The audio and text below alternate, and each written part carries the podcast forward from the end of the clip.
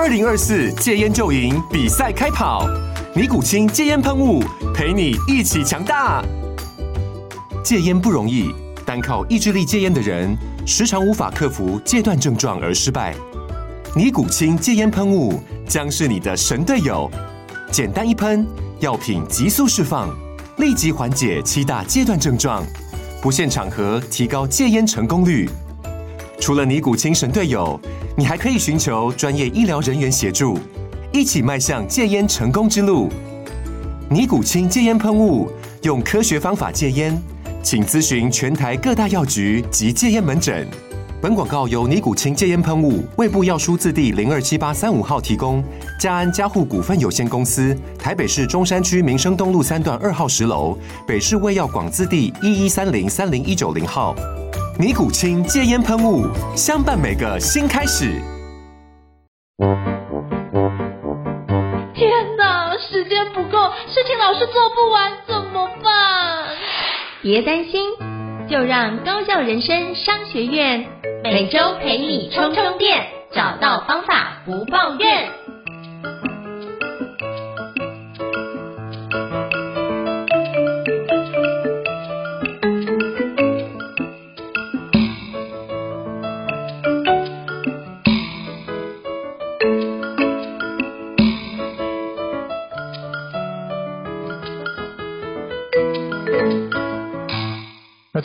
是张一辰欢迎大家来到高校人生商学院哦。今天我想要跟各位聊一个非常有趣的主题，叫做品牌行销的 Q&A 哦。那今天邀请的与谈人是我上过 Mission 老师的课，我觉得就是真的是非常真材实料，所以今天特别邀请 Mission 老师来跟我们分享。Mission 老师目前是致富力管理顾问公司的创办人，那中文名叫做陈明选老师哦。那因为中文名叫明选，那英文名就叫 Mission，我觉得是一个非常好的连接。那是不是让我们诚挚欢迎一下 Mission 老师？Hello，Mission 老师你好。Hello，Hello，高校人生商学院的伙伴，大家好，我是 Mission，就是 Mission is possible 的 Mission。那我四十岁，从行销长的角色退休回台湾当奶爸跟自由的投资人。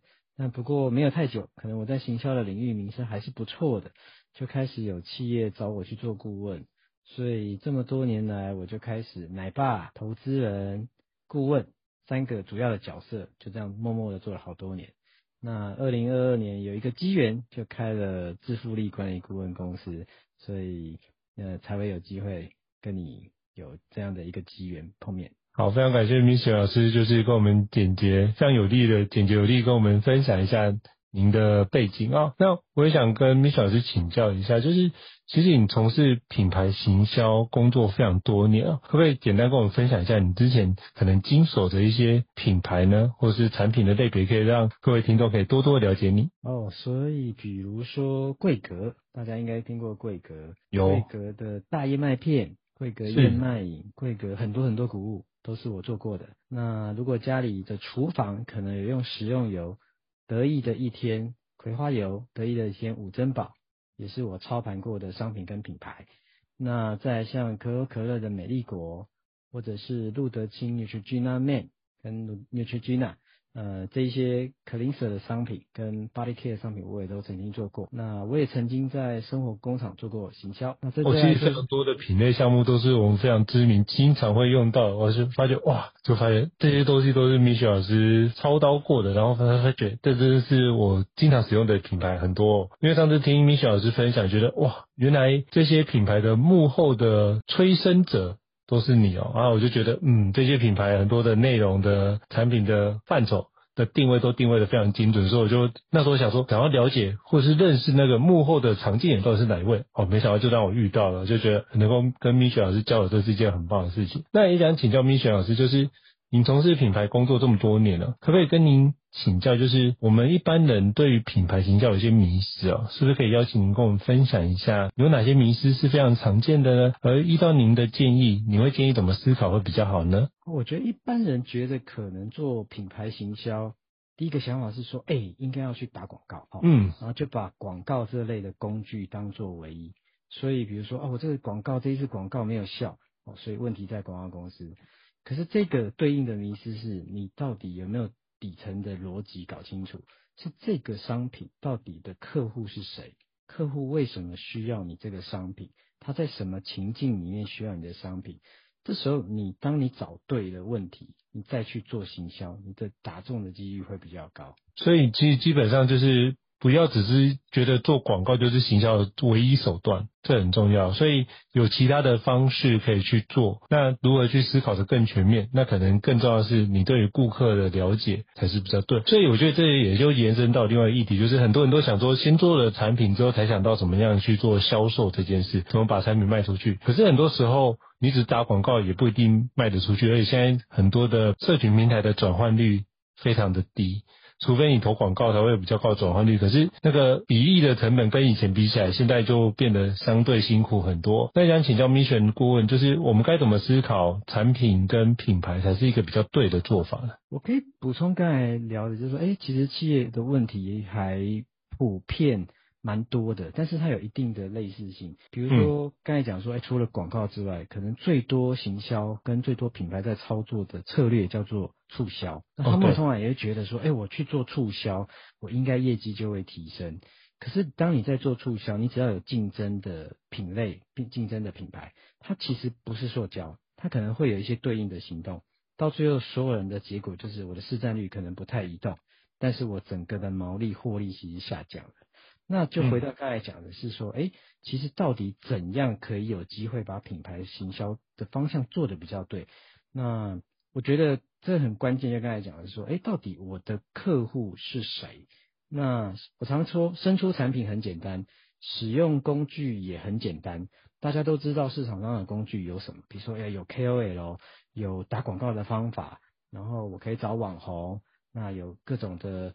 各种的方式，大概大家都知道。可那真正的关键是你到底知不知道你的顾客是谁，而且他为什么真的需要这个商品？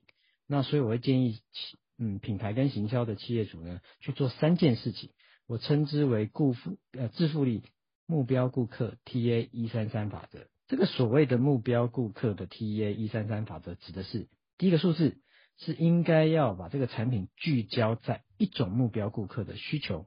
或是痛点的类型，没听错哦，我是说只选一种。这个数字是三，是你要确认这个目标顾客会购买你产品最重要的前三个动机是什么，也就是你的产品到底是如何满足或解决目标顾客需要的。那第三个数字三呢，是目标顾客使用你产品的三种行为或是三种情境，也就是说你最后做行销可以去操作的方向。简单的来说，目标顾客一三三法则，你可以这么记，就是一种顾客类型，三个动机，再加上三个行为或情境。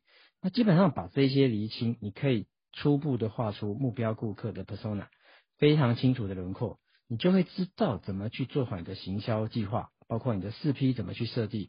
那我常说，你应该要先想的是什么？先创造价值，然后才思考传递价值，最后你就会收获价值。我觉得这是做品牌形象里面可能要掌握的一些元素。嗯，哇，就是 Miss 老师真的是太厉害了，用一三三法则把这件事串起来，所以你必须先创造价值，才能够传递价值，才能够收获那个价值。所以透过选择一个目标，然后去。找出三个的动机，以及它会出现的三种的行为去做展开哦。那这样的话就可以比较有效的去做相对应的操作，而不是只是有了产品才去想怎么销售这件事，或者用促销的方式。我觉得这是一个非常宝贵的一个思考的框架。非常感谢 Mission 老师。那也想请教 Mission 老师，就是，过去你也负责操刀非常多知名的品牌，那是不是可以邀请就是 Mission 老师跟我们分享一个？哎。有没有一个产品的范例，就是您从企划这个市场还没有，然后从无到有生成的一个产品呢？可不可以跟我们分享一下？哦，我真的还生过蛮多新产品的。我常笑说我是很多孩子的父亲，也就是生父。虽然我也接了很多商品，然后别人操盘过，然后我去接接手的，我叫做继父。那我觉得可以分享几个，嗯、比如说刚才讲到得意的一些五珍宝健康油。然后我我觉得来讲一个可能命中率最高的，就是大家最有机会吃过或买过喝过我的商品，叫做桂格燕麦饮。那这个商品，呃，其实对我来说，最后的结果可能很美好，但其实过程还蛮蛮有故事性的哈。就跟大家分享，因为当时我去做桂格谷物的时候，那我们曾经在我接手的那时候做了一个贵格的品牌调查，就说，哎，这个品牌个性到底像什么？嗯、那当时做了 focus group，我记得非常清楚哦。那二十几岁到三十几岁的那一群，我们就问他说，哎，你觉得贵格像什么样的人？什么样的人在吃的？他们告诉我说，哎，那应该是我爸妈那个年纪的人在吃的品牌。那我们就往后再调查。调查到了五十岁、六十岁的这个族群，嗯，大家猜看，他们回答是什么？贵格是什么样的品牌呢？结果他们告诉我们的答案是我们老一点的时候会吃的，也就是当时贵格的品牌形象是比较偏老，虽然知名度很好。那我们当时遇到一个状况，就是爱之味从贵格从燕麦即饮的市场切到燕麦的市场，那可是贵格燕麦当时是燕麦片的大家。所以他就发现说，诶，这个护城河可能有一个缺口，别人从燕麦即饮切到这个市场，那我们就是要去应战。那这时候贵格其实遇到刚才讲的第一个挑战是品牌形象其实是偏老的，第一个挑战是贵格其实一直是做干货的品牌跟事业体，所以没有这样的研发经验，也没有这种销售经验，这是第二个挑战。那第三个挑战后来呢，这个集团呢其实有一个。呃，加鲁公司，它其实做冷藏的，不过他们当时的状况其实不是很好，正在裁裁团队的成员，正在缩减经销商的规模，所以虽然有设备，呃，有团队，但是士气是比较弱的。不过我要需要跟他们做合作，因为他们有冷藏的经验跟冷藏的链。那第四个挑战，这个商品好不容易八个月上架，上架第八天。只有一个客户啊，就当时只有 Seven Seven Eleven 接受我们的商品，因为他觉得燕麦即饮这个市场可能做不起来。虽然有一个爱之味，然后一方面觉得贵格没有冷藏经验，那其他客户其实并不看好之下，只有 Seven 接受我们的上架，其他客户都不想要上架。结果这个商品一上 Seven 第八天双败，全面的下架，所以开局就已经很难的，只有开局还有这么大的挫败，哦，这在我当时遇到的困境。不过我当时已经设定好这整个策略方向是：第一个，这个商品因为是即饮，它必须是年轻化，所以我要想办法脱离这个贵格品牌比较形象比较老的这个障碍。所以我做了很多很年轻的操作，包括为什么想上 CBS 因为 CVS 跟族群是比较年轻的，在当时是比较年轻的上班族或者是学生，其实都比较年轻的。第二个，我们其实办了非常多很年轻化的操作，包括代言人用了阮经天。赵又廷飞泪，那 Facebook 当时刚起来，所以是很多年轻人加入了这个社群。那我们也启用当时很很红的一些 KOL，年轻的 KOL，其实很快的帮我们拉近跟年轻人的距离。这是第一个第一个策略。第二个策略是我必须要把它定锚在有效的早餐的饮用，因为如果你出一个饮料概念，它可能是流行性商品，过了一阵子它就消失了。可是这个商品我想要定位的，定位它在的是。健康的早餐记忆，而不是饮料。所以当时我不断的诉求是早餐记得喝，我必须把定自己定位在早餐饮料里面，比如说鲜奶、豆浆、米浆这一类，这个才是我的品类的对手。而我没有把自己单纯的放在跟爱之味竞争燕麦这件事情，所以。当我们做好了这个策略的布局的时候，其实不会让我的商品变成是流行性，而是长销型。可我怎么做到这种长销型呢？还有一个关键就在我必须要在通路的布局、规格上的布局到位。所以第二个客户我们要去征服的是全年。当时全年不像现在是一千多家店，当时大概是五百多家店。那他也跟我们的客客户关系是不错的，所以他也勉强的让我们上架。我就只有两个客户。然后我就开始做所所有的行销操作，这四批的操作就开始操作起来，那还不错，可能运气也还不错。这在这两个仅有的通路，我们大概在第一周其实销量就明显的上来，到第一个月这商品就红起来，红到什么程度呢？我们曾经在 Seven Eleven 的 PSD 就每天的每家店的销售，我记得当时曾经创下一天每一家店有十多瓶的销售记录。那在 CVS 里面，大概 PSD 三就已经是很好的商品了，当时算是空前绝后的一个状态。所以当其他的通路发现了 Seven Eleven 全家、全联都把这个商品卖得很好的时候，大家都想要上架。所以我们曾经好一阵子都是缺货、空货的状态。那这个商品很快的，其实好像在第一年第二年就已经超过十个亿，现在已经是规格很大的一个产品线。这大概是我曾经经历过，呃，非常挫败，压力非常大，然后但是最后呃持续的开疆拓土，甚至到现在可能已经畅销十多年，在市场上的地位越来越好的商品。哦，就是我也是第一次听到 Mission 顾问讲这个故事，因为其实。桂格燕麦饮，我也经常，比如说在出差上课也拿来当早餐，就是很方便，就是一罐就是开了就喝。但是而且现在有非常多种的类型，就是开枝散叶，已经变成一个被我打中哈。对对对，一个家族的类型哦。对，可是我觉得那就是真的也不甜，不会太甜，然后也很快速有饱足感。还在比如说在很忙的时候，就是可以大概。一分钟之内可以解决，然后就可以继续有一个体力可以上工，那对我来说是很棒的一个角度。那我觉得你刚刚切入的部分，我觉得那个是很棒的思维，就是你不是为了要去燕麦饮这个市场去跟对手竞争，因为那比较像是一个呃比较小众的市场，然后你把这件事情把它放大更大的量体，透过更大的量体去做那个思维的转换，让大家可以从哦早餐就是要可以喝这样的部分，等于是其他的早餐的替代品。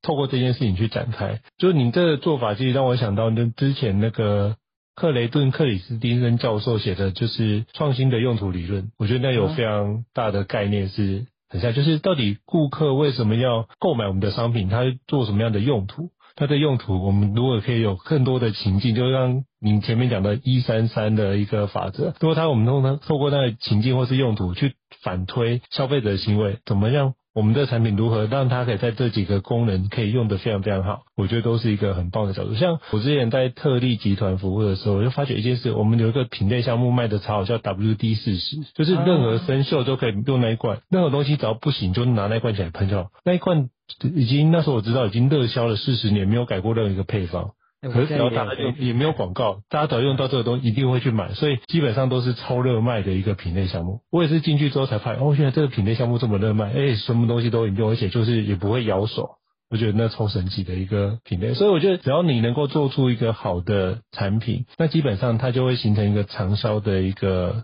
方式去做，那你其实就会越做的越轻松。所以我觉得从 Michelle 老师刚刚分享的桂格的燕麦饮这件事情，我觉得。这件事情真是很很棒的一个案例哦，所以真的是如果有机会，真的非常推荐各位伙伴可以好好的听米雪老师的课程，我觉得都会对很多的不管是行销的概念或品牌操作的概念有非常大的帮助。那我也想请教 Michelle 老师，其实就我知道，因为之前在交流的过程，你有提到就是你在上海又有多年的工作经验嘛？那如果像比如台湾有不少的企业想要经营不同区域的市场，那他要怎么做才能够更有效的去落地？才不会只是把目前在台湾的思维带过去，然后导致水土不服的状况呢？您对于这件事有什么样的建议？呃，我自己确实做过很多产品，然后不同的产业，嗯，客群也不一样。就算即使做油，我曾经在台湾做得意的一天，然后去上海，呃，做多利的时候，就面对的客群其实长得不一样。像台湾的油品，我就举这个油品，台湾油品可能是两公升、三公升。可是大家知道吗？其实上海或者是中国大陆的市场，他们其实是五公升，而且五公升，呃，通常一次都会买一桶到，甚至到两桶。那五公升其实他一个月就这个家就吃完了，因为用油的习惯不同。所以我通常会建议是这样，就是你真的要去归零自己，这什么意思呢？就是说，哎，你不要带着自己原本行销的成见、定见，然后真的去了解市场真实的状况。我形容我我可以跟大家分享，我会叫它叫做见天地、见众生、见自己的方法。那什么叫做见天地呢？见天就是诶，这个你要去呃进入的大环境，它的大环境的法规啊、政治啊、经济条件是什么？这个这个地方你无法主导，那你必须要知道，因为你会被影响。那见地呢，就是你在的竞争市场。那比较可惜，大家通常有时候不看天，只看地，就是哎，你在的竞争市场，比如说品牌的竞争，或者要跨度大一点，替代的竞争会是什么？那见自己就是厘清说，你自己这个品牌，自己这个企业，然后有什么样的优势，跟对手有什么不同？那要如何降低你的弱点？这是见自己的部分。最后一个，我认为最重要是见众生，就是哎，到底要面对的消费者，跟前面谈的其实一样的观念，就是最重要是消费者是谁。他们怎么去看待需求？怎么去看待痛点？就像我刚才前面讲的，说，哎，其实油的看法用法就不同。